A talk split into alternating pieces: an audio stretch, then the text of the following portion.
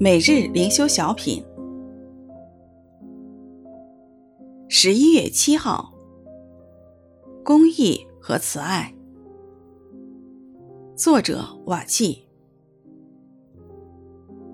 就对弟兄们说：“我的银子归还了，看哪，仍在我口袋里。”他们就提心吊胆、战战兢兢的彼此说：“这是神向我们做什么呢？”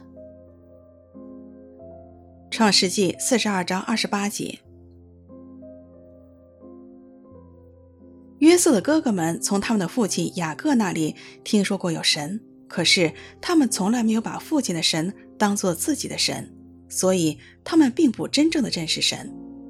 他们不认识神的公义与可畏，此前竟下手伤害并卖掉自己的兄弟约瑟。他们更不认识神的恩典与慈爱。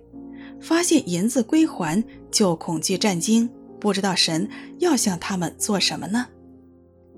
显然，在艰难的处境中，他们稍稍认识到神的公义与可畏，但他们不知道，只要他们肯认罪悔改，神赦罪的恩典就会临到他们身上，神的慈爱就对他们发动了。许多人就像约瑟的哥哥们，只是知道有神，并不真正的认识神。他们要么以为神只有公义与可畏，要么以为神只有恩典与慈爱。然而，神的公义和慈爱是在基督耶稣的十字架上全然得到彰显。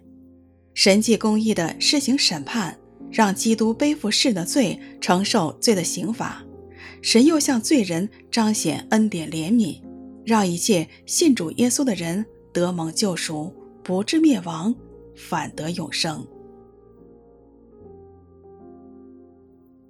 就对弟兄们说：“我的银子归还了，看哪，仍在我口袋里。”他们就提心吊胆、战战兢兢地彼此说：“这是神向我们做什么呢？”